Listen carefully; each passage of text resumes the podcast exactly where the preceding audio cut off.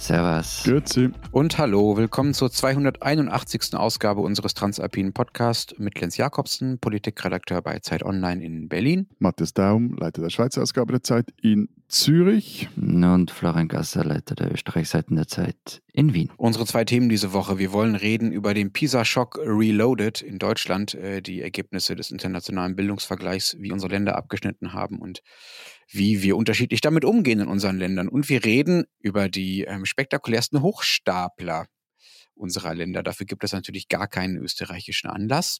Wir sind erreichbar unter alpenetzeit.de per Mail und per Sprachnachricht an die WhatsApp-Nummer, die unten drunter in den Shownotes steht. Und bevor wir beginnen, kommt der übliche Werbeblock. Mit welcher Stimme halt? Was hast du denn ausgewählt? Ich finde, jetzt, jetzt, jetzt wäre mal so, so, so etwas Druckvolles, einen gewissen Befehlston. Ich finde, jetzt ist er fertig lustig. So, ja, Kasernenhof. Genug, genug Adventsstimmung. Also 3, 2, 1. Also, es gibt ein Studentenabo, Studierendenabo, Lehrlingsabo, Azubi-Abo der Zeit und zwar unter notieren Sie jetzt Schreibstift, Schreibstift, Bleistift, Schreiber, Papier, also zeit.de slash Alpenstudis. Ich repetiere, zeit.de slash Alpenstudis. Und da erhalten Sie nämlich die Zeit neuerdings drei Monate kostenlos und mit erhält man Zugang zu allen Inhalten auf Zeit.de, Zeit Audio, dem E-Paper und bekommt das gedruckte Zeit Campus Magazin nach Hause geliefert. So können Sie Studierende in diesen turbulenten Zeiten Orientierung holen von Weltpolitik bis WG-Leben. So, eins, zwei, drei, los. Ich bin mir nicht sicher, ob wir jetzt vielleicht mehr Abo-Kündigungen kriegen müssen. Das war irgendwas zwischen Mallorca-Animateur und Sportpalastrede, Matthias. Hauptsache, es macht Abos. Lass uns zum ersten Thema kommen. Wir wollen äh, heute darüber reden, äh, dass wir alle dümmer werden, wie es aussieht. Also du. Du vielleicht. Also wie, wir, wir, wir, wollen weder darüber sprechen, noch würden wir diese Analyse für uns beanspruchen. Ja, ja, ja, ja, ja. Ich spreche für die äh, Schülerinnen und Schüler in 81 OECD-Ländern. Immerhin die neue PISA-Studie, die in diesen Ländern durchgeführt wurde, zeigt, dass die Lesekompetenz seit 2018 insgesamt um 10 Punkte abgenommen hat. Also über alle Länder hinweg, ne? nicht nur in Deutschland oder so. Die Mathekompetenz sogar um 15 Punkte. Und in allen unseren drei Ländern sind die Ergebnisse tatsächlich insgesamt schlechter als beim äh, vergangenen Mal, also äh, als 2018. Wobei die Schweizer deutlich besser abschneiden als die Österreicher und die Deutschen. In Mathe liegt ihr sogar auf Platz 8 aller Länder. Matthias, herzlichen Glückwunsch. Österreich liegt da nur auf Platz 16 und Deutschland auf Platz 24, nur knapp über dem OECD-weiten Durchschnitt. Wobei einfach fürs Protokoll, vor allem weil wir in der zweiten Hälfte über Hochstapler sprechen, das gute Abschneiden der Schweiz in Mathematik liegt nicht an mir. Davon wäre jetzt eh niemand ausgegangen. Nein, nein, ich wollte es einfach, also, ja, ja, ich wollte es einfach ähm, ich, ich, habe, ich habe total lachen müssen vergangene Woche, wie das rausgekommen ist, weil es klingt jetzt wie ein Scherz. Also eben, wir sind in Österreich ja auch runtergegangen, hast du gesagt, Lenz. Und es klingt wie ein Scherz und irgendwie ist es auch einer, aber in Österreich waren wir einfach froh, vor Deutschland zu liegen. Mehr braucht es da nicht. Die Unterschiede sind aber schon deutlich. Ne? Also in der Schweiz sind im Mathe 19 Prozent auf dem untersten Leistungsniveau, 1a heißt das, oder sogar noch darunter, also schaffen noch nicht mal das. Und in Deutschland sind es 30 Prozent. Ich habe das auch gesehen, aber weißt du, was 1a genau heißt? Ja, ich habe nämlich am Wochenende äh, bei, bei den Kollegen des Spiegel gab es das, den PISA-Mathe-Test einfach selbst durchgespielt und da kann man dann sehen, was welches Niveau ist. Bei der Süddeutschen gab es das, glaube ich, auch. 1a ist Grundschulniveau. Das sind zum Beispiel so Fragen wie, wir zeigen ein Dreieck, das aus verschiedenfarbigen kleineren Dreiecken besteht und müssen in der Multiple-Choice-Antwort beantworten, wie viel Prozent der Dreiecke welche Farbe haben. So, also das ist letztlich Zählen und maximal, maximal Dreisatz, ja, eigentlich noch nicht mal Dreisatz. Und das heißt, 30 Prozent der deutschen 15-Jährigen, also diese PISA-Tests werden ja mit 15-jährigen Schülerinnen und Schülern durchgeführt, 30 Prozent der deutschen 15-Jährigen können höchstens so gut rechnen wie es eigentlich Zehnjährige können sollten, also diejenigen, die mit der Grundschule abschließen, wenn sie nach der vierten Klasse gehen in Berlin oder in anderen Ländern, ist manchmal ja auch, sind sie manchmal ja schon älter. Und das ist auch eine Steigerung. Ne? Also 2018 waren nur 22 Prozent auf dieser unteren Qualitätsstufe. Also bei uns sind es 25 Prozent. Aber wieder wichtiger Zusatz in der Berichterstattung dazu, das sind deutlich weniger als im OECD-Schnitt. Ganz ein wichtiger Zusatz. Ihr seid so gerade über dem Durchschnitt. Damit sind wir zufrieden. Und bevor wir jetzt in dieses Panikorchester einsetzen, weil das spielt ja immer dann auf, wenn die, eine neue PISA-Studie erscheint, finde ich doch, also ich meine, ja, die Lesemotivation und die Lesefreude unter den Jugendlichen haben anscheinend abgenommen.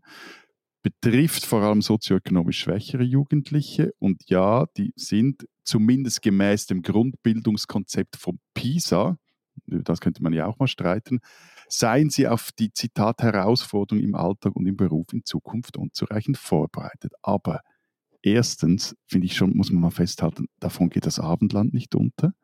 Zweitens heißt das auch nicht, dass unsere Jugend irgendwie ein Haufen hohlköpfiger Illiteraten ist oder wie der Chefredakteur der NZZ am Sonntag meinte, damit sei die, die Demokratie in der Schweiz sogar gefährdet. Also eigentlich ist für mich die große Frage, wieso dreht gerade ihr in Deutschland Lenz da wieder völlig am Rad? Ich, ich finde es super, Matthias, wie du da irgendwie deine Pointen und Thesen dazu recht biegst. Du beschimpfst die Deutschen, dass sie Pisa-Panik haben und dann zitierst dann Schweizer. Ein Beleg aus der NZZ. Ja, nein, der, der, Punkt ist, ich glaube einfach, also da, meine These geht da schon auf, weil der, der Chef der NZZ am Sonntag, der, der hat lange in Deutschland gearbeitet und ich glaube, er hat so als, als Er hat sich zu gut integriert. Er hat sich zu gut integriert, da sieht man, wohin das führt und hat jetzt eigentlich seine German Angst irgendwie in die Schweiz mitgenommen und beglückt uns jetzt damit. Ja, also wo kommt die German Angst her in Sachen Pisa? Ich glaube, man muss ein bisschen ausholen, das zu erklären. Und nein, nicht bis zu den Habsburgern reicht das Jahr 2000. Da gab es hier den ersten richtig, richtig großen Pisa-Schock. Das war so ein tiefes Trauma, kann man wirklich sagen, dass nun einfach sehr leicht wieder reaktiviert wird, was sehr leicht wieder geweckt werden kann durch die neuen schlechten PISA-Ergebnisse. 2000 war es so, dass äh, die Studie, die damals äh, zum ersten Mal auf diese Art durchgeführt wurde, gezeigt hat, dass Deutschland gar nicht die Spitzenbildungsnation ist, für die es sich ja seit Jahrzehnten mindestens, wenn nicht sogar seit Humboldt, also so quasi seit Jahrhunderten gehalten hat. Äh, damals lagen die deutschen Ergebnisse sogar unter dem OECD-Schnitt. Also das, was euch dann auch mal aufwecken wecken würde, lieber Florian, das ist uns damals schon passiert. Wobei man dazu sagen muss, damals haben nicht 81 Länder mitgemacht, sondern nur 31. Und das waren eher die europäischen und eher die, die, sagen wir mal, wenn man sich die heutigen Zahlen anguckt, im oberen Bereich des Leistungsspektrums liegen. Das heißt, wenn man damals unter dem OECD-Durchschnitt lag, konnte man trotzdem noch besser sein, als wenn man heute im OECD-Durchschnitt liegt, was die tatsächliche Leistung angeht. Jedenfalls äh, hat das damals wirklich für Wochen, für Monate die Schlagzeilen bestimmt. Das war, ging wirklich so ans Selbstverständnis des Landes. Das war so die, die Urszene der deutschen Diskurspanik in diesem Jahrtausend.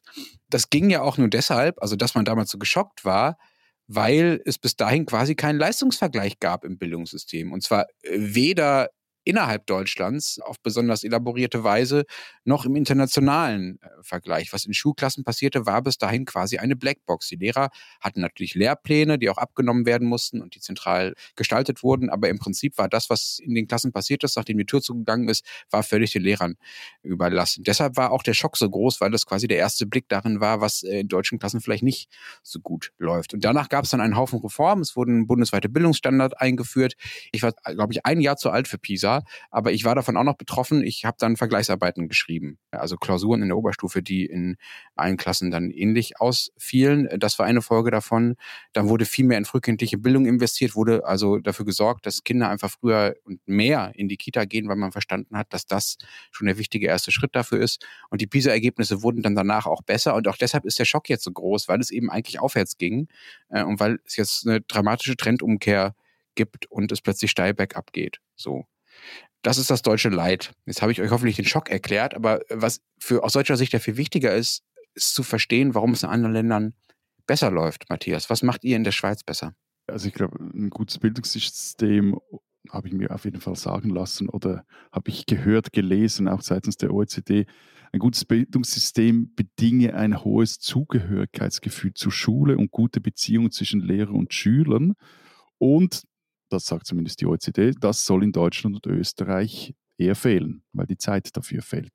Wenn es ums Betreuungsverhältnis oder die Betreuungsintensität geht, je besser die ist, desto teurer ist sie. Also es hat viel damit zu tun, wie viel Geld steht für das Bildungssystem zur Verfügung. Und ein Punkt, ich sage jetzt nicht, das sagt die OECD, aber ein Punkt ist natürlich auch, da haben wir auch schon ein paar Mal drüber gesprochen, dass bei uns zum Beispiel die Schulpflicht im Alter von vier Jahren beginnt, das mit dem Kindergarten. Kindergarten ist obligatorisch und meines Wissens ist es ja in Deutschland zum Beispiel anders. Was aber interessant ist bei diesem Ganzen, das ist eine, vielleicht eine sehr innerschweizerische Optik, aber die OECD, also dieselbe OECD, die uns hier lobt für unser Bildungssystem, motzt seit Jahren über die zu niedrige Maturandenquote in der Schweiz. Mitunter, weil die Beamten in Paris bis heute nicht das Schweizer Berufsbildungssystem verstanden haben oder es nicht verstehen wollen. Von dem her, ich wäre jetzt auch mit diesem Lob, mit diesem OECD-Lob auch etwas äh, zurückhaltend so würde mich da nicht allzu viel drauf einbilden. Florian, ihr liegt sozusagen nur ein paar Zentimeter vor uns in den äh, Rankings. Herzlichen Glückwunsch dazu. Danke, danke. Ist bei euch die Aufregung denn zumindest ähnlich groß wie bei uns oder ist es euch einfach völlig egal? Na, bei uns ist die Aufregung überhaupt nicht groß. Und ehrlich gesagt, ich finde das an, an Deutschland ja eigentlich ganz cool, dass über Bildung gestritten wird, dass wenn es um Bildung geht, so Aufregung entstehen kann. Also das, was ich vorher gesagt habe, wir beruhigen uns damit, dass die Leistungen zwar schlechter worden sind, aber die Platzierung besser. Und dann gratulieren wir uns selber. Ihr seht ja auch, dass die Leistung schlechter geworden ist. Das wird ja bei euch auch in den Zeitungen stehen. Ja, aber die warum Platzierung ist euch? besser. Ja, ich habe es verstanden, aber, aber warum ist das eine wichtiger als das andere? Warum gibt es keine Sorgen darüber, dass die Leistungen nachgelassen haben? Meine Erklärung ist, dass Bildung in dem Land den meisten wurscht zu sein scheint. Übrigens auch dem Bildungsminister selbst, der zu den PISA-Ergebnissen gesagt, die seien durchaus erfreulich. Hm weil sich die schulischen Leistungen in Mathematik, Lesen und Naturwissenschaften im Zuge der Corona-Pandemie hierzulande weniger verschlechtert hätten, als dies im Schnitt der Industriestaaten der Fall war. Und er ist dann auch nochmal gefragt worden vergangene Woche, was er sich denn von der Schule im 21. Jahrhundert erwartet. Und da muss man vielleicht darauf hinweisen, dass das 21. Jahrhundert mittlerweile 23 Jahre alt ist.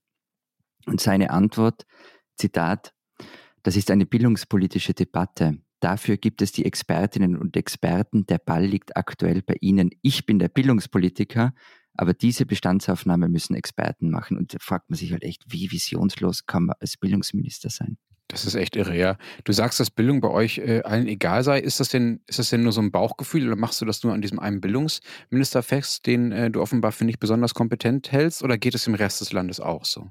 Also in Umfragen sagen natürlich alle, dass ihnen Bildung voll wichtig sei und auch die frühkindliche Erziehung und so. Also da kommt man auf Zahlen bis zu 80 Prozent, die sagen Bildung dort ganz, ganz wichtig.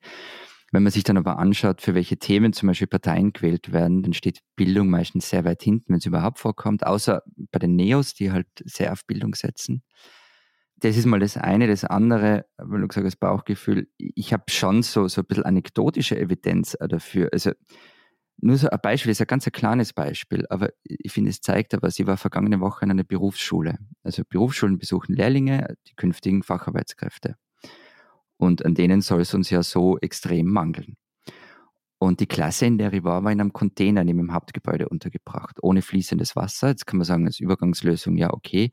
Das ist aber schon seit fast 20 Jahren ein Provisorium. Was werden dort ausgebildet? Künftige Sanitäre, also Klempner, oder? Na, das war, glaube ich, Elektroberufe. Ja, gut, das ist aber gefährlich, Wasser und Elektro. Das ja, ja, zusammen, es geht nicht. Na, aber es, es zeigt halt so, wie wichtig Bildung oder wie unwichtig Bildung und Bildungseinrichtungen genommen werden. Wobei, also ein teures Schulhaus garantiert noch keine gute Bildung. Na, überhaupt nicht. Nein, nein. Aber, aber erstens, Schularchitektur macht sehr wohl was aus. Also das ist jetzt ja, ja. nice. Und ich sage halt über den Stellenwert von solchen Dingen. Darum geht's. Also eben, du hast vor Lenz hast ja die Schweizer gelobt ich finde, die Resultate sind relativ etwas schwierig einzuschätzen. Also die sind, die sind ganz okay, die sind ganz gut. Beim Lesen haben die Jugendlichen äh, einen Punkt weniger erreicht als bei der letzten Erhebung 2018. Und das kann man jetzt irgendwie so, so auf zwei Seiten anschauen. Also einerseits irgendwie ist äh, anscheinend wurde nicht viel dafür unternommen, dass das besser wird oder das, was dafür unternommen wurde, äh, hat nicht viel genützt. Und da stelle ich mir halt schon eine, eine etwas grundsätzliche Frage, also gerade wenn man diesen PISA-Experten zuhört, wie viel man politisch überhaupt dafür tun kann, dass diese Leistungen besser werden oder dagegen tun kann, dass sie schlechter werden. Es wird nämlich, auch wenn man diese PISA-Berichte durchliest, und es gibt für die Schweiz einen, einen eigenen PISA-Bericht, eine Aufarbeitung, da wird immer wieder betont, wie wichtig das Elternhaus für den Bildungserfolg der Kinder sei. Nicht nur die sozioökonomische Herkunft, aber auch vor allem aber auch die Frage, wie sehr sich die Eltern um die Bildung ihrer Kinder kümmern. Und da ist ja die Frage, wie willst du das politisch verordnen. Also das, das geht irgendwie mal nicht. Und äh, äh, nur als die, die PISA-Autoren schreiben selber diese Kompetenzen, es geht ja immer um Kompetenzen, Kompetenzen ist ganz wichtig, was immer das danach ist, haben Schülerinnen und Schüler nicht nur in der Schule erworben, sondern auch in anderen Kontexten, wie beispielsweise in der Familie oder bei Freizeitbeschäftigungen mit Freunden. Also irgendwo kommt ja dann die Politik auch an, an den Anschlag, wo sie sagen, ja gut, ich kann den den Eltern, den Kindern nicht vorschreiben bis ins letzte Detail, wie sie ihr Leben zu leben haben. Ja, wobei du die sozioökonomischen Umstände ja als einen der Faktoren äh, erwähnt hast und sozioökonomische Umstände sind ja auch Folge oder unter anderem Folge von politischer Gestaltung nicht nur. Also Arbeitsmarktpolitik zum Beispiel hat natürlich auch dann indirekt Einfluss auf, auf Bildungsergebnisse. Was, sagen wir mal, die Gründe für schlechtes Abschneiden angeht, müssen wir zumindest aus deutscher Perspektive unbedingt über die Rolle von Schülerinnen und Schülern mit Migrationshintergrund bei diesen Ergebnissen reden. Zumindest in Deutschland ist das eines der absolut großen Themen, was natürlich auch damit zu tun hat, dass sowieso gerade sehr viel und sehr gerne über tatsächliche oder vermeintliche Probleme mit äh, Migration geredet wird in Deutschland. Aber tatsächlich belegen die Zahlen auch, äh, dass ein Teil der Verschlechterung im Gesamtergebnis, im deutschen Gesamtergebnis bei PISA durch die besonders schlechten Ergebnisse derjenigen mit Migrationshintergrund tatsächlich zu erklären ist. Also da scheint was dran zu sein. Ja, wobei, aber da muss man schon differenzieren. Also ich berufe mich jetzt da wieder auf diesen Schweizer Bericht zur PISA-Studie und zwar hält der fest, dass Schülerinnen und Schüler mit Migrationshintergrund der zweiten Generation, also Secondas, nach Kontrolle anderer Merkmale, also wenn gewisse Dinge auch nochmals äh, statistisch äh, aus- oder weggerechnet werden, dass die, diese Secondas im OECD-Durchschnitt und auch in Deutschland und auch in Österreich und auch in der Schweiz und unter anderem auch Frankreich vergleichbare Leistungen wie Schülerinnen, Schüler ohne Migrationshintergrund leisten. Da geht es um Mathematik immer. Und für Schweizer Schülerinnen und Schüler mit Migrationshintergrund der ersten Generation, also die quasi hierher kamen als Schülerinnen und Schüler, als Kinder, zeigen sich anscheinend nach Wiederkontrolle der anderen Merkmale keine statistisch signifikanten Unterschiede im Vergleich mit Schülern ohne Migrationshintergrund. Und das gelte unter anderem auch für Österreich. Auch das, was du zur zweiten Generation gesagt hast, da widersprechen sich die Berichte einfach, ne? Also äh, ja, also auch für Österreich. Ähm, genau. Wenn man auf die Seite der OECD geht, steht das anders drinnen, ja. Genau, also der Schweizer PISA-Bericht sagt einfach was anderes als andere Berichte, aber was im deutschen Bericht steht, ist ziemlich eindeutig. Also es gibt einfach sehr, sehr, sehr viel mehr Menschen, Schülerinnen und Schüler mit Migrationshintergrund als noch vor Jahren. 26 äh, Prozent sind es mittlerweile, erster oder zweiter Generation. Und von denen sind im Vergleich zu den nicht migrantischen Schülern doppelt so viele das, was die OECD sozioökonomisch benachteiligt nennt. Darüber haben wir ja gerade schon gesprochen. Ne? Da gibt es halt eine Korrelation zwischen Migrationshintergrund und sozioökonomischen Status, was dann wiederum hm, die teilweise deutlich schlechteren Leistungen erklärt. Aber jetzt hast du ja gerade die erste und die zweite Generation in einen Topf geworfen. Ja, der, das ist auch so. Ja, das aber, steht aber so im deutschen ersten, Bericht. Eben, aber bei der ersten Generation sagt ja auch der Schweizer Bericht, dass da äh, ist von Deutschland keine Rede. Also es wird in Deutschland gibt es einen signifikanten Unterschied beobachtet anscheinend. In Deutschland gibt es für beide signifikanten Unterschiede. Das ist das, was im deutschen PISA-Bericht ja. steht. Also das ist bei uns ähnlich. Was, was grundsätzlich in Österreich ist, und zwar sehr stark ausgeprägt, dass Bildung nämlich vererbt wird. Und dann gibt es eben auch eine Kluft zwischen Kindern mit und ohne Migrationshintergrund. Und diese Kluft wird, wird größer. Also in Österreich haben 27 Prozent der Schülerinnen und Schüler Migrationshintergrund. Die Hälfte dieser Kinder kommt aus Familien mit besonders wenig Ressourcen. Insgesamt sind es übrigens nicht die Hälfte, sondern 25 Prozent, also alle Kinder zusammengerechnet. Und 75 Prozent der Kinder mit Migrationshintergrund sprechen zu Hause nicht die Sprache, in der der PISA-Test absolviert Gut, worden ist. Aber wobei, da muss man natürlich sagen, also in der Deutschschweiz sprechen ganz, ganz viele Kinder nicht die Sprache, in der der PISA-Test absolviert wurde, weil dieser PISA-Text nicht in Schweizer Mundart absolviert wird. Oh. Nein, ganz im Ernst. Nein, das ist wirklich, also das steht nämlich dann auch überall drin. Es quasi würde zu Hause die Schulsprache gesprochen. Sorry, aber wenn jemand Mundart schreibt, verstehe, kann ich nichts lesen. Also das ist, äh, da beginnt das mit diesem Test schon. Also was bei uns jedenfalls ist, die, die schlechtesten Bildungschancen haben Mädchen aus armen Haushalten mit Migrationshintergrund.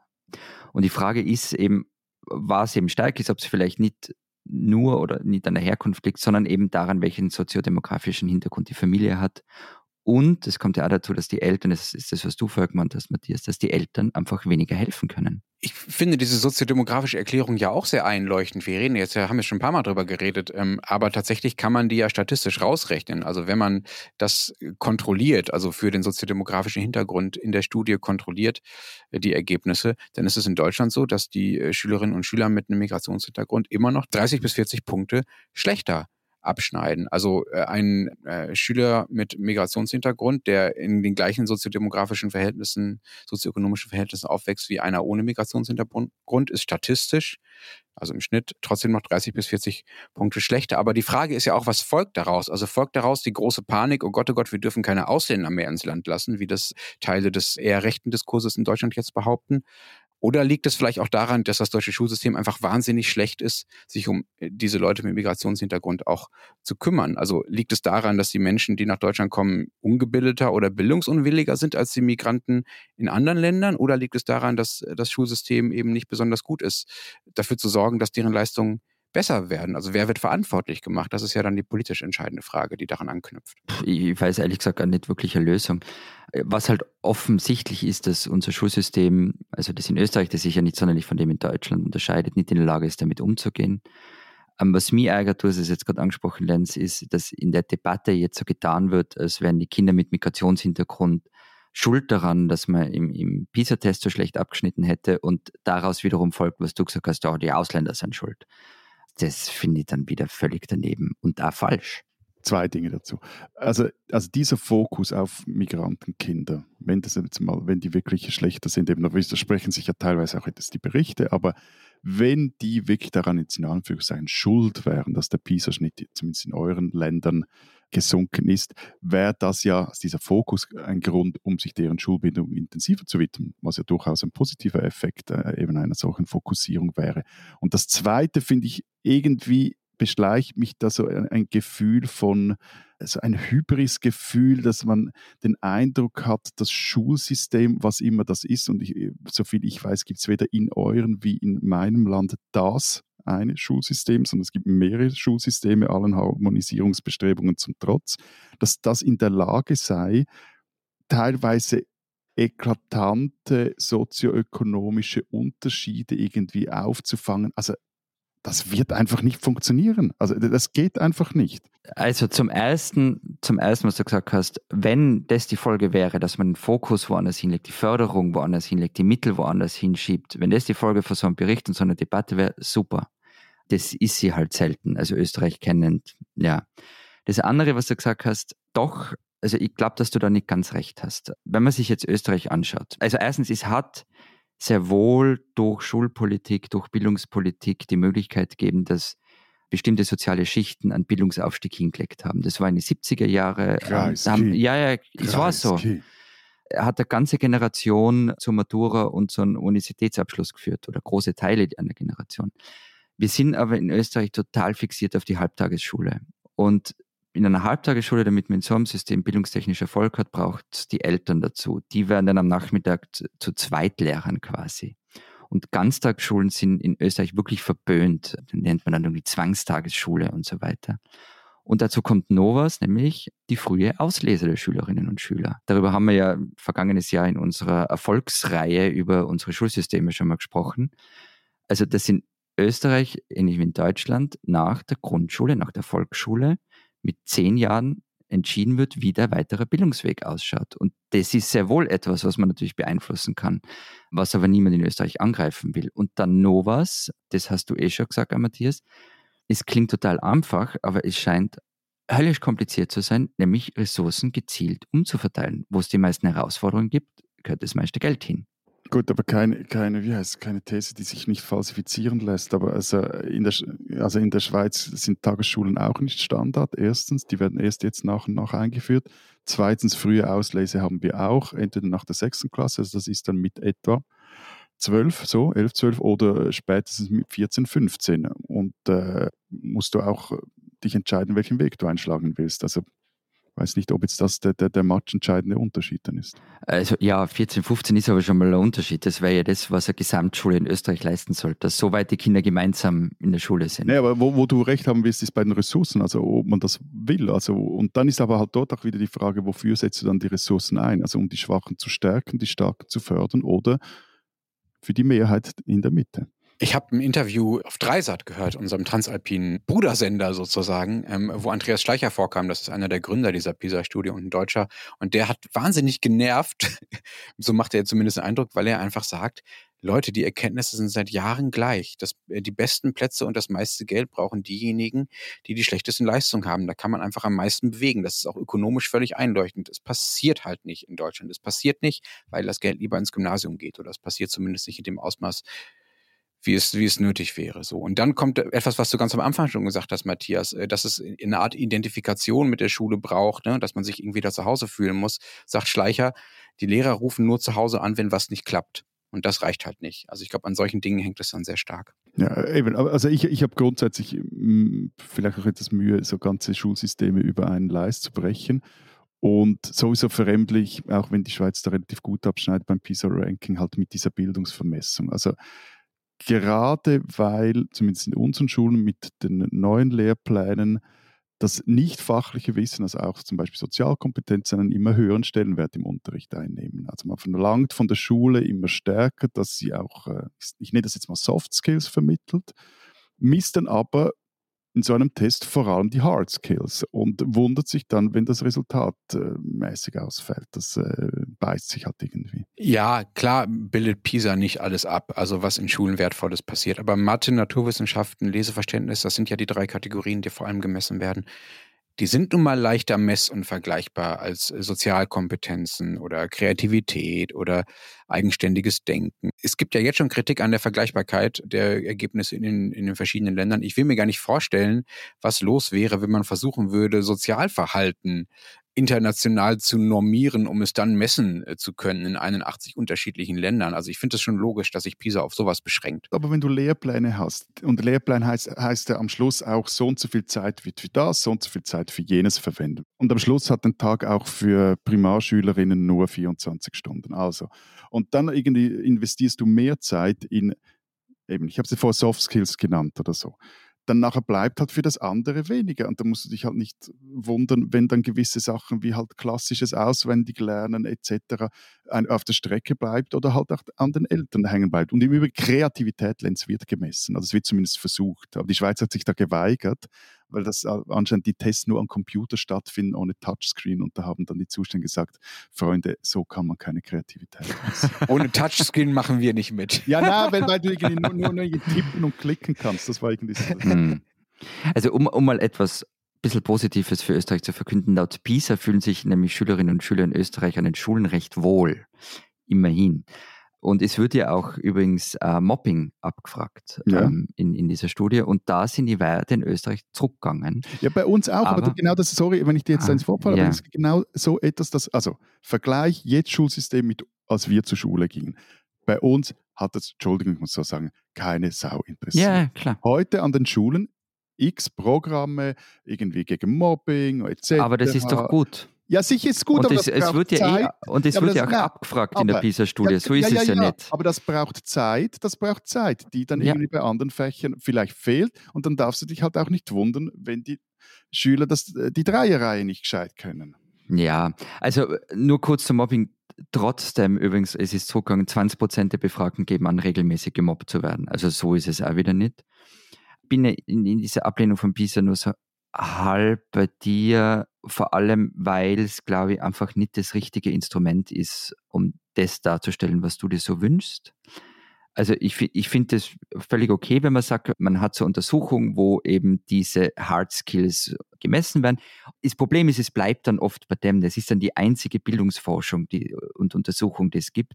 Und andere Sachen werden gar nicht erst gemacht also ob man PISA zu so einem internationalen Wettbewerb machen muss, wo dann eben so ist, hahaha, wir sind besser als Deutschland, bin ich mir ehrlich gesagt gar nicht sicher. Das sagst du doch, weil die Österreicher so aufs Ranking starren, Florian. Ja, klar, eh, natürlich. Ja, ne, also aber das ist ja ein Problem. Aber hier, also ich, nur damit ich nicht falsch verstanden, ich wünsche mir gar nichts, außer dass ich, äh, also der einzige Wunsch, den ich habe, dass man die, diese Rankings irgendwie nicht so ernst nimmt, weil ich nicht genau kapiere, was, was der, der Vorteil eines solchen Wettbewerbs sein soll, was, was, was, auch der Vorteil einer internationalen Vergleichbarkeit sein soll. Also nur schon die verschiedenen Schulsysteme in der Schweiz, eben allen Harmonisierungen zum Trotz, sind teilweise so unterschiedlich. Ich frage mich da, wer außer irgendwelchen Statistikern und Bildungspolitiker, die dann irgendwie wählen können und trotzdem nichts machen, profitiert davon, dass ich jetzt weiß, ob ich jetzt besser als Estland bin.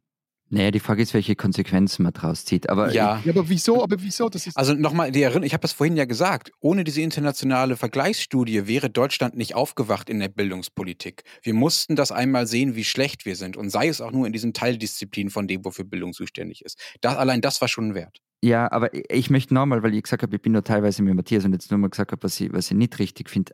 Mich nervt diese Fixiertheit, das habe ich ja vorher gesagt, eben dieses Ranking. Und da bin ich übrigens nicht allein. Ich habe mit Thomas Brezin, also dem österreichischen Kinder- und Jugendbuchautor, vor ein paar Monaten ein Interview geführt.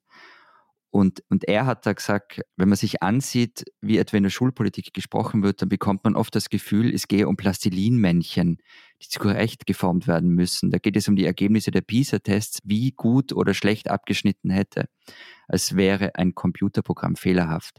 Und er hat dann nur weiter darüber geredet, aber niemand fragt eigentlich, wie, wie geht's eigentlich den Kindern und Jugendlichen? Und und wenn ich eben dem österreichischen Bildungsminister zuhört, dann kriege ich halt wirklich den Eindruck, dass der Breziner recht hat. Und, von dem her könnte man sich auch fragen, wieso man überhaupt Geld für solche Tests äh, ausgibt und das Geld nicht besser in gescheitere Dinge im Bildungsbereich investiert. Also der Jürgen Oelkers ist ein e-, emeritierter Pädagogikprofessor hier von der Uni Zürich, ein Deutscher übrigens, der sagte vor ein paar Monaten in einem Interview, Zitat, bei den PISA-Tests ist die Schweiz in Mathematik ziemlich oben, bei den Sprachkompetenzen tiefer. Das wird sich auch in den nächsten zehn Jahren nicht ändern. So bleiben solche Tests häufig nur für die Datenanalysten in den Behörden oder in der Forschung spannend. Und dann führt er auch noch hinzu, mit dauernden Alarmierungen lässt sich kein Bildungssystem steuern. Der Mann hat recht. Diesen Schweizer sollten Sie kennen.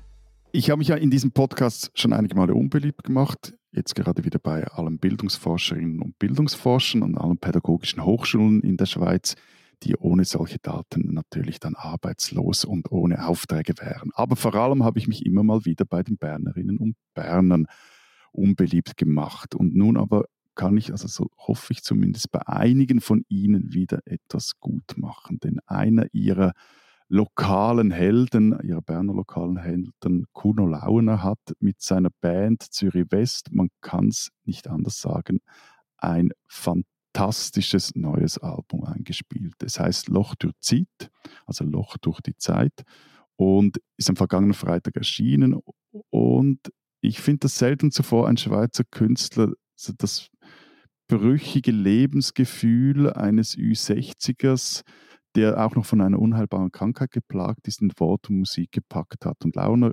gelingt da, was ihm immer mal wieder in seiner Karriere gelungen ist, so die Zeit, in der der Lebensabschnitt, in dem er gerade steckt, wirklich in, in, in Songs zu packen, die eine Allgemeingültigkeit haben. Es war 2021, da erzählte Launer in einem Interview, dass er an Multiple Sklerose erkrankt sei. Diagnose habe er im Juli 2017 erhalten, und zwar an dem Tag, als die Band am Goten-Festival, das ist das, das Heim-Open Air oberhalb von Bern, spielte. Und er, sagte, da so stand ich an diesem Abend auf dieser großartigen Bühne auf dem Gurten, vergaß meine Texte, sah alles doppelt, statt 25.000 waren da 50.000 Menschen und mir wurde klar, dass ich solche Konzerte in Zukunft nicht mehr würde spielen können. Kurz davor war auch seine Mutter gestorben, hat sich von seiner Partnerin, der Mutter der gemeinsamen Kinder, getrennt und kurz vor der Corona-Pandemie starb dann auch noch sein Vater. Er sagte da im Interview mit der NZZ am Sonntag, eben 2021, es kam verdammt viel zusammen. Seither war es relativ still um Laune und Zürich West. Man wusste auch nicht mehr genau, nicht, ob da nochmals ein Album kommt oder nicht, ob er noch an Songs schreibt. Und jetzt eben dieses Album Loch durchzieht. Das ist zum Beispiel die Idee, der erste Song, der er nach seiner MS-Diagnose geschrieben hatte und dem er versucht, so das Gefühl einzufangen, sich nicht mehr erinnern zu können, wie etwas entstanden ist, was man selbst gemacht hat.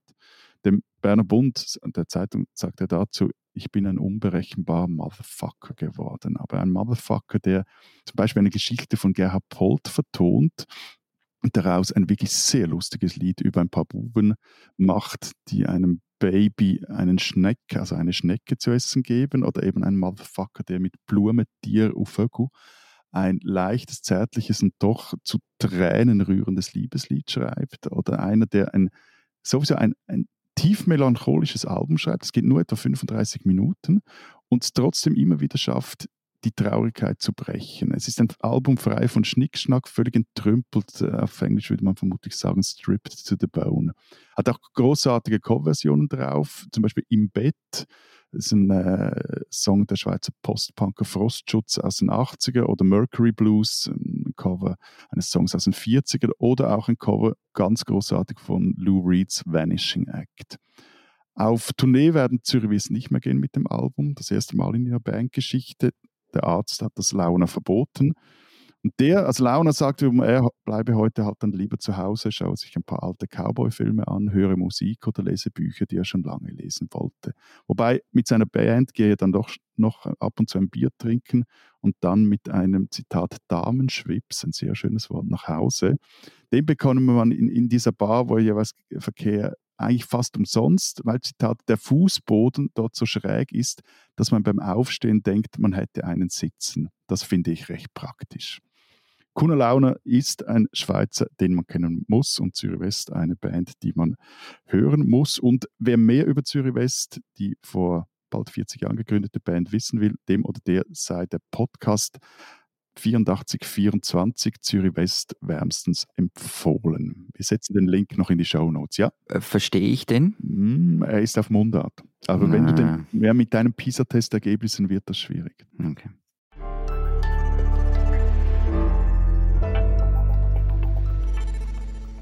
Unser zweites Thema, äh, Florian, wie geht's denn deinem Nachbarn so? Jetzt gerade bei mir, der hat vorher Wäsche gewaschen, habe ich gehört. Na, da hat René Benko sich ja gut zurechtgefunden in seinem neuen Leben.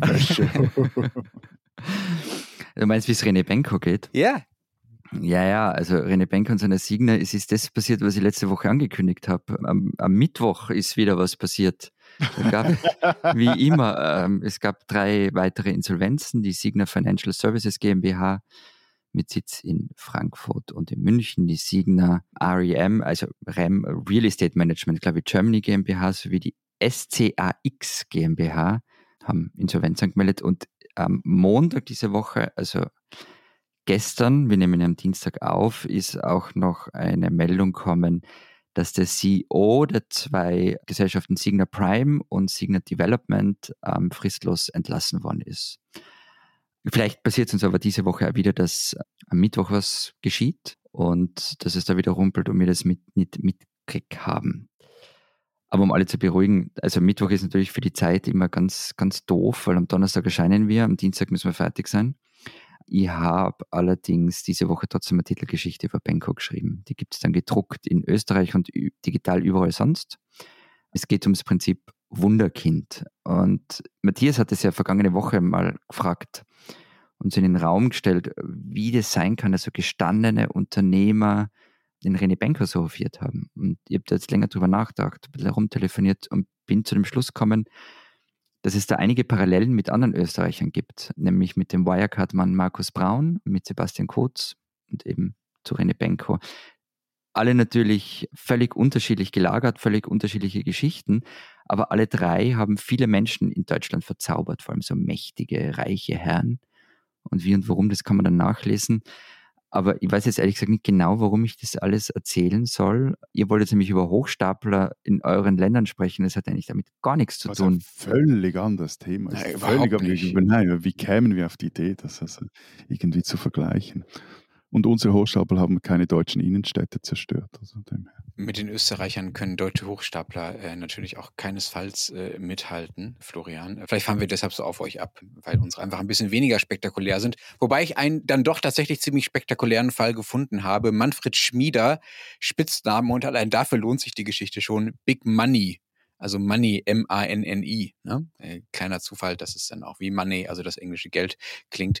Das war ein Typ, der hat schon als Schüler nachmittags Gebrauchtwagen verkauft. Also ein Gebrauchtwarenhändler, ganz klassisch, äh, der dann in den 90er Jahren ja, Maschinen verkauft hat, die es nicht gab. Das Unternehmen hieß Flowtex und es hat so waagerechte Bohrmaschinen verkauft, also so riesige Geräte, die so in so eine, in so eine kleine Öffnung reingeschoben werden können und dann können die quasi waagerecht graben und da Leitungen verlegen. Hat er in den USA entdeckt. Ganz, ganz tolle Idee hat er, erzählt er auch in Dokus immer wieder, auch selber sehr stark dran geglaubt, dass es tatsächlich funktioniert. Hat dann nur leider nicht so gut funktioniert und er hat einfach trotzdem so getan, als würde es funktionieren. 3142 Maschinen hat Flowtex verkauft im Laufe der Jahre zu je 1,5 Millionen Mark. Da kann man sich vorstellen, was das für Milliarden Business war. Der Witz ist, von diesen 3142 Maschinen gab es tatsächlich nur 270. Sorry, aber ich will einen Tunnel unter einer Straße bohren. Da brauche ich ja dann die, eine existierende Maschine, sonst wird. Du meinst, das, das sollte eigentlich auffallen, wenn ja, sie nicht also, da also, ist. Also ich kann das ja nicht der Kraft meiner Gedanken da irgendwie so durch. Ja, ist irre, ne? Also man kennt ja so diese Finanzmarktbetrügereien, wo irgendwelche Produkte, die nur auf Papier stehen, äh, verkauft werden, obwohl es sie nicht gibt oder ne? solche Geschichten. In, in diesem Fall geht es halt um riesige Maschinen und trotzdem ist das lange niemandem wirklich aufgefallen, weil das Modell folgendermaßen funktioniert hat. Flowtex hat diese Bohrsysteme, die es nicht gab, an Leasinggesellschaften verkauft und die dann von denen wieder zurückgeließ. Also ich sage zu dir, Matthias, kauf doch von mir was und dann gib es mir bitte direkt wieder. Das heißt, es bleibt bei mir und ist nicht bei dir. Du bezahlst aber dafür. Ja, so. Das hat dann die Bilanzen aufgeblasen, ja. Spitzengeschäft. Ja, warte, warte, warte, warte. Das hat die Bilanzen aufgeblasen und Flowtex hat, hat einfach immer neues Geld von den Banken bekommen, weil es ja so aussah, als würden sie wahnsinnig gut diese Maschinen verkaufen können. So. Das Problem war halt dann nur im Laufe der Jahre, um diese Leasingraten zu bezahlen, also nachdem ich mir das von dir zurückgeleast habe, Matthias, muss ich natürlich immer mehr Maschinen verkaufen, weil ich ja das Geld dafür brauche. Diese Maschinen gab es ja aber nicht. Das heißt, ich habe letztlich, oder nicht ich, Herr Schmieder hat, Big Money hat ein klassisches Schneeballsystem aufgesetzt. Okay, das ist die eine Seite, sozusagen die finanztechnische Seite, wie das funktioniert hat. Aber man, das ist eine recht analoge Angelegenheit, so, so eine, eine Bohrmaschine. Und du hast die Frage nicht beantwortet.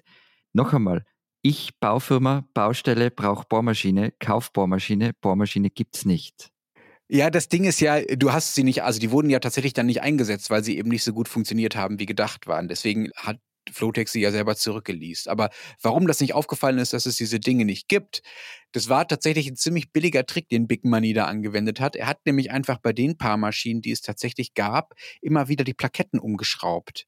Also wenn dann jemand kam und kontrollieren wollte, äh, gibt es denn diese Maschinen eigentlich, die ich von dir gekauft habe und die wieder verliest habe, dann hat äh, Big Money die Tür von seiner Halle aufgemacht und hat gesagt, ja, hier stehen sie doch, die, weiß ich nicht, 23 oder meinetwegen auch 150 Maschinen, die dir gehören. Und dann ist, sind diese Besitzer mit der Liste durchgegangen, den Nummern quasi von den Maschinen, die ihnen gehören. Dann waren zufällig genau die Plaketten mit genau den Nummern da drauf, äh, die ihnen gehörten. Und wenn halt der nächste Besitzer kam, dann hat äh, Big Money halt andere Plaketten mit anderen Nummern draufschreiben lassen. Das ist der ganze Trick gewesen. Und es klingt wahnsinnig einfach. Und man fragt sich ja tatsächlich, warum das funktioniert hat. Es gibt eine Doku vom Südwestrundfunk über diesen Fall, die habe ich im äh, Vorhinein geschaut. Und da sagt der Staatsanwalt, der in dem Fall ermittelte, ganz nüchtern, äh, die Leute haben ihn halt für seriös gehalten, weil äh, Manfred Schmieder sich mit Ministerpräsidenten und sonstigen wichtigen Leuten umgeben hat. Und dann dachten einfach die Menschen, also die Banken und andere und auch Leute, die vielleicht schon ermittelt haben in dem Fall, so einer kann doch kein Schwindler sein. Also wenn er mit Lothar Späth, also dem damals sehr wichtigen baden-württembergischen Ministerpräsidenten abhängt und der auf Schmieders 50. Geburtstag die Festrede hält und solche Witze, äh, dann ist, sagen wir mal, die Hürde, über die man springen muss, um dem Verdacht nachzugehen, dass da was nicht ganz sauber ist, einfach schon sehr hoch. Und deshalb hat es bis ins Jahr 2000 gedauert, bis der Schwindel aufgeflogen ist. Ging dann um 4,2 Milliarden Mark Betrug, glaube ich, und alles in allem. Und das, obwohl es schon 1996 die ersten anonymen Anzeigen gegen Flowtex gegeben hat. Also diese Fassade, das ist so mein Learning daraus, einfach wahnsinnig wichtig. Das sind schlechte Nachrichten für euch zwei, weil ihr uns, euch mit mir umgibt, wird das nie was mit Hochstapeleien. Also das... Wieso? Weil du dich nicht von Maschinenplaketten betrügen lässt? Nein, nein, weil, weil, weil, weil, weil wir drei, wenn wir immer da zusammenhängen in diesem Podcast, denn wir sind einfach äh, zu dritt zu wenig wichtig. Also wir können damit. Ach so, wir können so, uns ah, wir können nicht vom Glanz ja, vom anderen. Ja, du hast zu wenig Glanz, dass ich davon profitieren ja, ja, kann. Ja, aber wir drei das haben zu wahr. wenig Glanz, dass wir voneinander profitieren können. Das ist mhm. die, ich weiß nicht, ob wir da was ändern sollen, aber es ist mir jetzt einfach aufgefallen, ich wollte das wir könnten natürlich ein bisschen dicker auftragen, so wie Herr Schmieder das gemacht hat. Der hat sich einen riesigen Fuhrpark an Oldtimern und anderen schicken Autos hingestellt. Ja, das kommt super, Lenz. Ja, Sharks kannst von meinem E-Bike profitieren. Der hatte drei, der hatte drei Schiffe. Eines davon war 55 Meter lang. Das hat er dem Sultan von Brunei abgekauft. Natürlich. Er hatte Villen auf Ibiza, in St. Moritz, in Florida, in Uruguay. Er hatte zwei Privatflugzeuge. Er hat St. Moritz gesagt, Matthias. Er hat St. Moritz gesagt. Ich, ich bin heute PISA-Test. Okay ja, ich werde mich in Sachen Betonung nicht, äh, nicht, an, nicht an euch anpassen müssen. Da, das ist wirklich nach fast sechs Jahren vorbei. Jedenfalls, ich bin noch nicht fertig mit der, mit der Darstellung, was dieser Mensch äh, alles getan hat für seine Fassade. Zwei Privatflugzeuge, eines davon hatte goldene Wasserhähne, hatte noch einen extra Hubschrauber, mit dem er die sehr kurze Strecke Es war wirklich quasi nebenan. Der hätte da, wäre wahrscheinlich fünf Minuten im Auto da gewesen, aber Herr Schmieder ist jeden Tag mit dem Hubschrauber äh, zu Hause in seinem Anwesen in den Hubschrauber gestiegen und ist die paar Meter rübergeflogen zu seinem Büro, einfach weil er es konnte. Und jetzt kommt was, da würde sogar René Benko neidisch werden, Florian.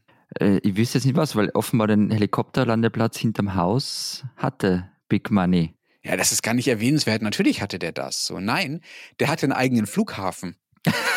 der Flotex hat den ehemaligen Militärflughafen der Amerikaner in Karlsruhe gekauft, als der dann irgendwann leer stand, weil die halt abgezogen sind. Entschuldigung, Chef, einfach nochmal fürs Protokoll. Also wir haben auf der einen Seite all diesen Grümpel plus Flughafen und auf der anderen Seite Florians E-Bike. ich weiß nicht, ob wir damit jemanden beeindrucken. Da ist der Verdacht schon vorprogrammiert, Florian. E-Bike-Besitzer, ganz verdächtiges, ganz ja. verdächtiges Volk, auf ja. jeden Fall. Jedenfalls hat der so dick aufgetragen, dass er dann irgendwann im Gerichtsprozess, als er dann endlich mal vor Gericht stand, tatsächlich ein psychiatrischer Gutachter ihn Größenwahn attestiert hat und ihn deshalb in die Psychiatrie geschickt hat. Und aus dem Gefängnis, äh, er war ja dann erst in der Psychiatrie und dann im Gefängnis, gelang es Schmieder dann übrigens doch noch äh, ein paar Dinge, Matthias, in die Schweiz zu schmuggeln, vorbei an seinen Gläubigern. Und zwar so schöne Dinge wie ein Luxusgeländewagen oder vier Gemälde von Marc Chagall. Und wir wollen mit dem E-Bike bluffen von Florian. Du willst bluffen, ich, ich will es nur angeboten. Also. Vom Betrug kann keine Rede nein, sein. Nein, nein, ich mhm. also, aber es ist schon mal eine gute Story und ich habe mir auch lange überlegt, wer denn mein liebster Schweizer Hochstapler ist. Sehr naheliegend, gerade wegen Bank und so, wäre Werner Carey und seine Omni Holding. Die geriet 1990 ins Wanken. Ray flüchtete auf die Bahamas und wurde später an die Schweiz ausgeliefert. Oder Ebenso naheliegend wäre Dieter Behring, der von sich behauptete, den Zitat generischen Code des Börsenhandels geknackt zu haben, also quasi ein Finanzalchemist, brachte aber Anleger dazu, in ein Computersystem zu investieren und Anleger nicht nur irgendwelche geldgierigen äh, Kleinbürger, sondern Banken und Vermögensverwalter und so. Also, und die, die investierten da in ein Computersystem, das nur Behring kapierte auch Schneeballsystem, das dann äh, 2004 aufflog und so mal gerade einen kleinen Schaden verursachte von 800 Millionen Franken. Du hast jetzt vorher gesagt, du willst diese Geschichten nicht erzählen und jetzt hast du sie eigentlich erzählt. Das, ähm, der Vollständigkeit halber, ja, weil ja, es ja, gibt noch eine viel bessere also, Geschichte und die handelt, so, horch, also die handelt von Volker Ecker. Das war jetzt aber nicht Pisa-Hochdeutsch. Naja, aber das versteht er. Der versteht ja kein Pisa-Hochdeutsch. Da muss man also, die Geschichte handelt von Volker Eckel, einem Deutschen. Der behauptete von sich, er sei ich muss wirklich nur schon lachen, wenn ich diese Geschichte nacherzähle. Er behauptete von sich, er sei Mohammed al-Faisal, der uneheliche Sohn von Saudi-Arabiens Prinzessin Lolova und dem irakischen Diktator Saddam Hussein. Und er habe auch mit Saddam Husseins Söhnen im Palast in Bagdad Fußball gespielt. Problem dabei, Ekel spricht kein Arabisch und konnte damals kaum Dubai von Saudi-Arabien unterscheiden. Irgendwann mal, er hat x Betrügereien gemacht, hat das Kind mal äh, oder als Jugendlicher gesagt, äh, gab es einen Mord in der Nähe seines, seines Heimatortes, dann hat er gesagt, ja, er sei es gewesen, saß ein Jahr, wenn ich das richtig im Kopf habe, in Untersuchungshaft, ging vor allem einfach darum, um endlich äh, wichtig zu sein. So. Auf jeden Fall wurde es ihm 2008 in Deutschland zu heiß. Ich glaube, er wollte vorher noch beim FC Köln und äh, irgendwie einsteigen. Das ging schief. Auf jeden Fall verschob er dann seinen Wohnsitz in die Schweiz. Und dort plante er seinen letzten großen Coup bei den Tada, Grasshoppers beim Grasshoppers Club in Zürich. Ah, daher kennst du diesen deutschen Kollegen. Was spielen die? Fußball, Schweizer Rekordmeister. So. Geschichte beginnt aber im Thurgau auch noch sehr lustig. Dort erhält nämlich Eckel eine sogenannte Pauschalbesteuerung. Das ist, wenn man ganz, ganz reich ist, oder zumindest war, konnte man sich pauschal besteuern lassen vom Staat. Er konnte den Behörden irgendwie weismachen, dass er jährlich 5 Millionen Franken einnehme und hat dann noch eine einmalige Spende von 10 Millionen für soziale Einrichtungen versprochen. Das Geld gab es einfach nicht. Trotzdem erhielt er eine Aufenthaltsbewilligung und zwar so eine, auf die andere Leute schon mal zehn Jahre warten. Es gab dann auch ein politisches Nachspiel im Kanton Thurgau. Seine Lügen, genau, das war auch noch gut. Seine Lügen verdeckte er dann mit Briefköpfen einer Schweizer Privatbank. Die, und er bastelte da so Kontobestätigungen, in denen es heißt, dass er 700 Milliarden Dollar besitzt, die jederzeit abholbar. 700, und es hat ihm irgendwer bei euch geglaubt. Was seid denn ihr für naiv? 700 Milliarden. Kennt ihr bei, bei Dagobert Duck die Fantastilliarden? Ja. Ja, genau. So, auf jeden Fall. Dann kommt der Gu mit GC. 27. April 2009. GC, Rekordmeister, wie gesagt, geplagt von Geldproblemen bis heute, versendet eine Medienmitteilung. Darin steht, Zitat, im Rahmen der Investorensuche befindet sich der Verwaltungsrat der neuen Grashopper Fußball AG derzeit mit verschiedenen Interessenten in Detailabklärung. Zitat Ende. Einer dieser Interessenten ist genau Volker Eckel. Er will mit 300 Millionen Franken bei GC einsteigen und fünf Tage vor diesem Kommuniqué, das GC da verschickt hat, findet im Luxushotel Borolak in Zürich bekannt später dann geworden durch diese FIFA-Geschichte.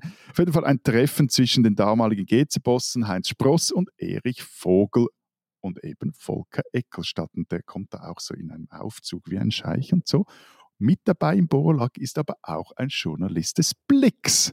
Und zwar undercover. Und zwar wurde der von Eckel dazugeholt. Er soll da bei diesem Deal dabei sein, um, um dann berichten zu können. So. Zwei Tage später nach der Medienmitteilung der Grasshoppers lässt der Blick, der zuerst von diesem Deal eigentlich berichten wollte, dann aber nachrecherchierte, lässt der Blick Eckel auffliegen. Die hatten nämlich Infos, also die Redaktion hatte Infos aus Deutschland erhalten, dass äh, dieser vermeintliche Scheich nicht stinkreich, sondern schlicht pleite sei.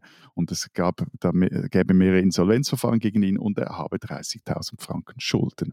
Eckel wiederum reagierte dann in einem Radiointerview auf die Vorwürfe, Zitat, morgen wird eine Bestätigung rausgehen, dass GC voll und ganz hinter mir steht.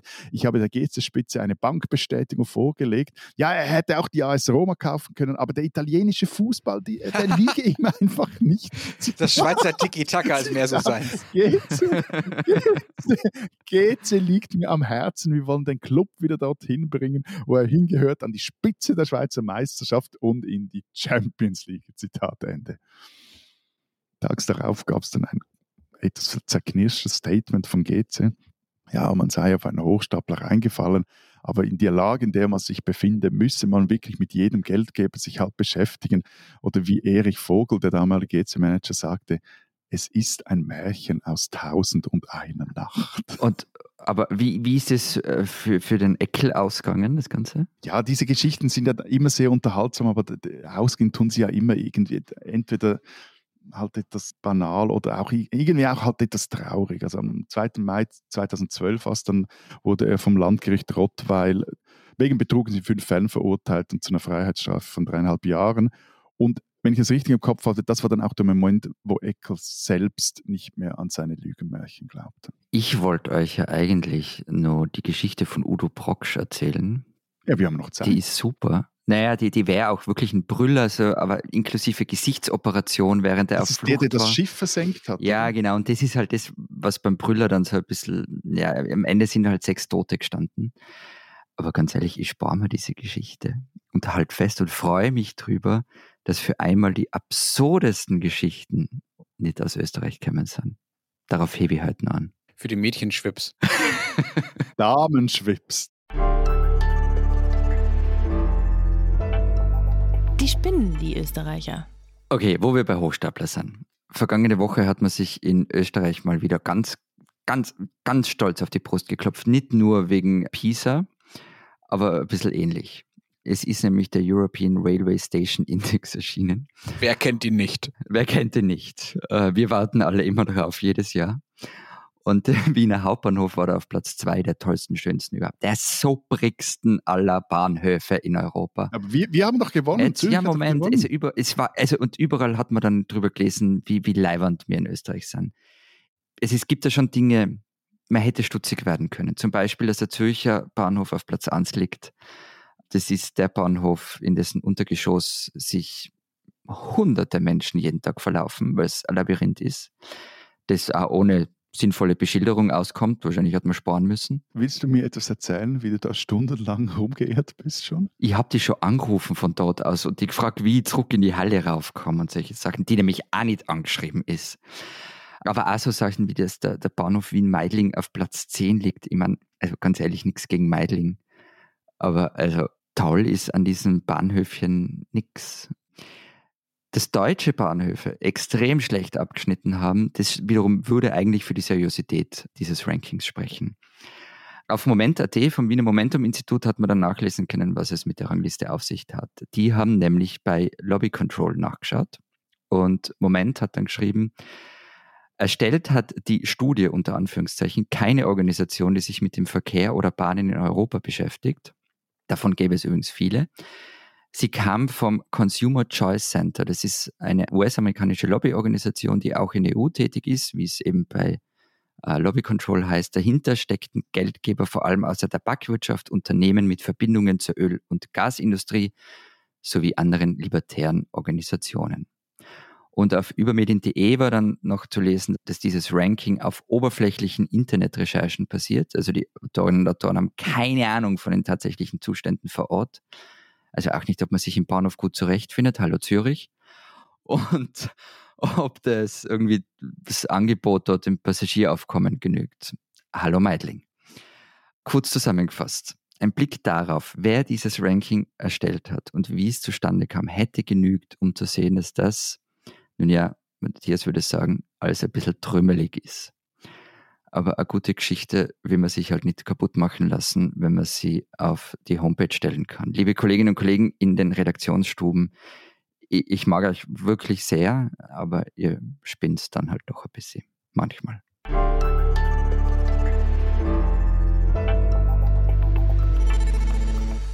Das war's diese Woche beim Transalpinen Podcast. Was steht noch in der Zeit Schweiz, Zeit Österreich? Bei uns steht eine große Geschichte drin, die mein Kollege Paul Schneeberg und ich geschrieben haben. Und zwar ist vor zehn Jahren unser Buch Daheim, eine Reise durch die Agglomeration erschienen. Und jetzt sind wir zehn Jahre später wieder unterwegs gewesen in der Aglo, haben einige der Schauplätze von damals besucht, auch neue Schauplätze und haben uns gefragt, was ist in diesen zehn Jahren in dieser Gegend, in der sich die Zukunft der Schweiz entscheidet, passiert. Das haben wir aufgeschrieben mit tollen Bildern von Christian Beutler. Und dann hat im Feuilleton Moritz von Uslar eine Geschichte drin, und zwar war der an der Zürcher Bahnhofsstraße Weihnachtsshopping machen. Äh, das ist äh, eine sehr lustige Geschichte über den äh, durchgeknallten Reichtum in dieser Stadt. Und bei uns gibt es neben der Geschichte über René Benko noch ein Stück über das neue Wien-Museum und ein Interview mit Sophie Lindinger, die manche vielleicht kennen als Sängerin von My Ugly Clementine.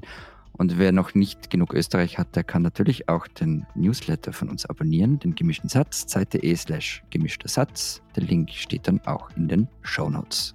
Ist My Ugly Clementine ein Side-Project von My Bloody Valentine? Na, natürlich nicht. Und wer wissen will, was in Deutschland los ist, kann natürlich den Rest der gedruckten äh, Zeit lesen oder Zeit online. Wir hören uns nächste Woche wieder. Bis dahin. Bedenk. Adieu. Und tschüss.